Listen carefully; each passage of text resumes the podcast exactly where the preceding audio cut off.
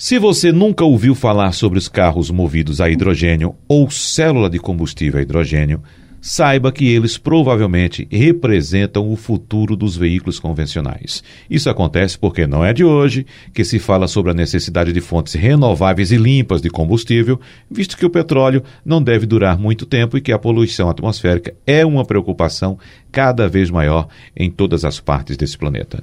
Vamos conversar um pouco sobre esse assunto com o nosso consultor Alexandre Costa, porque nós estamos acompanhando, Alexandre, a chegada dos carros elétricos com muita força, infelizmente ainda não no Brasil, mas na Europa, Estados Unidos, já é muito comum encontrar veículos elétricos. Países da Europa, como por exemplo a Noruega, já tem mais da metade da frota de carros elétricos, mas ainda se fala nessa tal de célula a combustível hidrogênio. Isso. Vamos chegar a esse ponto também do hidrogênio? Vamos ou o elétrico deve prevalecer, Alexandre? Olá, meu amigo Wagner, olá a todos. Não é todo programa que se fala de assuntos como esse. Então, esse é um assunto importante. Não, com certeza. E, uhum. e, extremamente sofisticado. Por isso que eu gosto muito de participar aqui e compartilhar isso com você e com quem está assistindo a Muito gente. obrigado. Isso, é, a, a célula de combustível é uma tecnologia que não é relativamente recente, mas já existem veículos comerciais que utilizam isso. Uh, tem modelo da Honda e tem o modelo da Toyota. O modelo da Toyota é o mais conhecido, chamado Toyota Mirai, uhum. que em japonês quer dizer futuro, onde se usa uma reação química para gerar eletricidade. Então, os filhos da gente, quando estão ali no colégio, eles conhecem um processo chamado de eletrólise, onde eu passo a corrente elétrica por dentro de um, de um recipiente com água, e a água é basicamente formada de oxigênio e hidrogênio. Uhum. A passagem dessa corrente elétrica quebra essa molécula e você separa hidrogênio e oxigênio. Quando a gente fala disso, as pessoas acham que o hidrogênio ele vai ser queimado no carro. Não. O que acontece é o seguinte: se você observar o design do Toyota Mirai, por exemplo, ele até está agora na segunda geração, fica um pouco mais, vamos dizer assim, comum. Né? Porque ele tinha um visual realmente que chamava muita atenção. Mas ele tem grandes entradas de ar. Por quê? Justamente para aspirar o oxigênio e existe um recipiente, dois cilindros dentro do carro com hidrogênio em estado líquido. Para você liquefazer hidrogênio, é importante que a gente entenda que hidrogênio é uma das moléculas, das menores moléculas que existe hoje no universo e um dos elementos mais reativos que existe, principalmente no estado gasoso. Então é uhum. é extremamente perigoso para você transportar. Para transportar com segurança, você precisa comprimi-lo a mais de 700 bar para liquefazê-lo a baixa temperatura. Então esse carro tem dois reservatórios onde ele acumula o, dois cilindros onde ele acumula o hidrogênio líquido.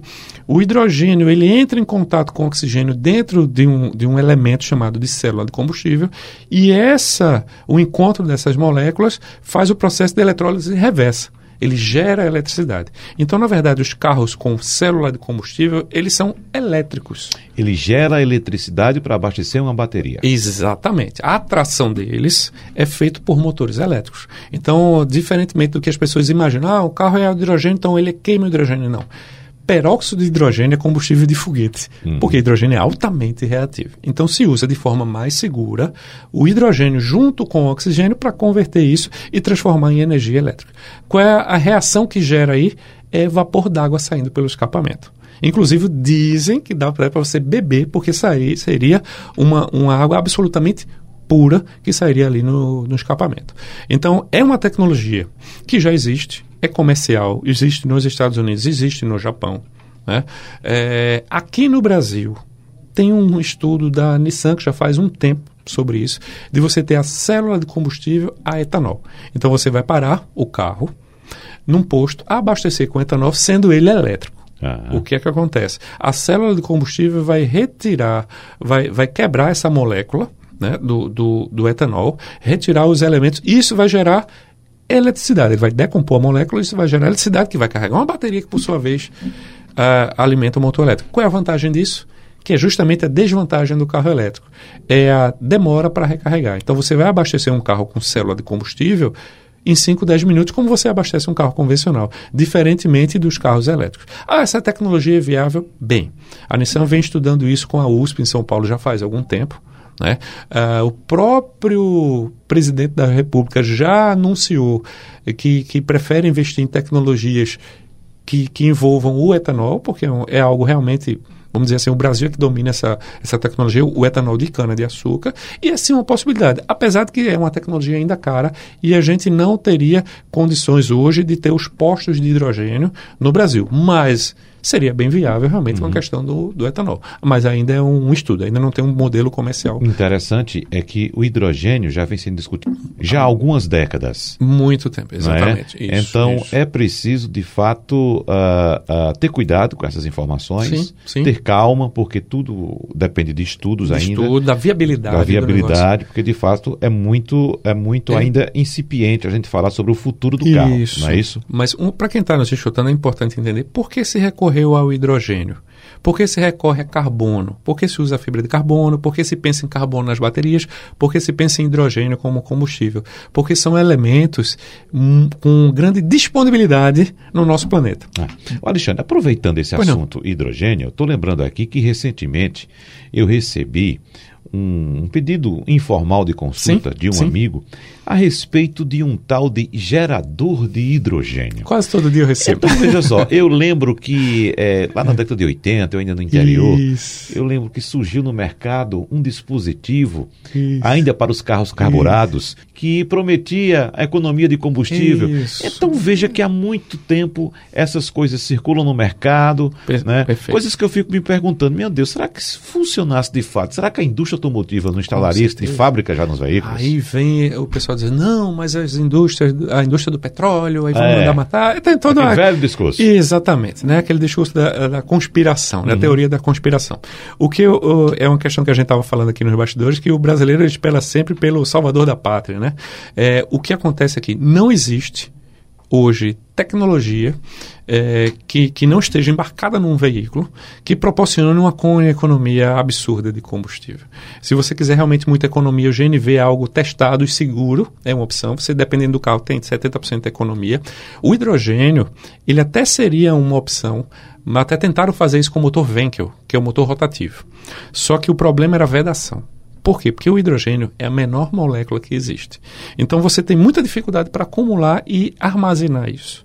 Então não, não, é qualquer sistema de vedação que eu vou conseguir armazenar. Outra coisa, você acumular hidrogênio no estado gasoso, ele é altamente reativo. A gasolina, ela está dentro do tanque, grande parte líquido e uma pequena parte em vapor. O perigoso é o vapor. Por uma questão química, quanto do sólido ao gasoso, é, se você está com uma substância no estado gasoso, é que ela tem mais energia. Então você precisa de uma energia mínima de ativação para ele poder inflamar. Então o hidrogênio se torna seguro, hidrogênio e oxigênio somente seguro, ele é transportado líquido. O, o gás de cozinha, se você balançar o botijão, o nome já diz, GLP, gás liquefeito de petróleo. Ele está líquido não está no estado gasoso, ele só vira gás quando você abre a válvula. Então, esse tipo de, de, de elemento, ele só é seguro no estado líquido. Então, você gerar ele gasoso. Ah, mas ele é queimado de imediato. Não existe sistema de vedação no carro hoje que consiga vedar isso.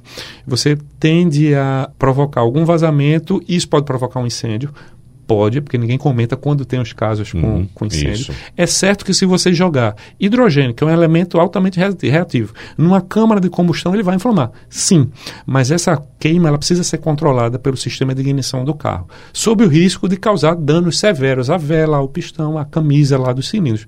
Então, eu não recomendo, em hipótese alguma, o uso de hidrogênio no estado gasoso como combustível. Sobretudo pela questão segurança. Sobretudo Quesito pela segurança. questão segurança. Porque na teoria faz muito sentido, mas na prática é muito difícil você conseguir fazer isso. Então tem um risco Sim. de um acidente. Com certeza. E tem um risco de causar um dano isso. ao veículo e, claro, um prejuízo o, financeiro muito grande. O prejuízo financeiro do investimento né? Uhum. Da expectativa. Também. Eu, é, de você comprar o equipamento por 600 pensando em ter alguma economia. Eu costumo dizer que isso é comprimido para sede. É um comprimido dos copos d'água. A sede uhum. vai passar de todo jeito. É, exatamente. A pessoa quando paga 600 reais uhum. por um dispositivo, mil que seja, por um dispositivo para gerar economia, inconscientemente ele alivia o pé no acelerador. Exatamente. Isso é fato. É. Então, justamente, ele tem economia, mas é uma questão mais psicológica do que efetivamente o, o, o sistema fazendo ali o papel dele. Alexandre Costa, mais uma vez, muito obrigado. Um abraço para você e até a próxima. Um grande abraço.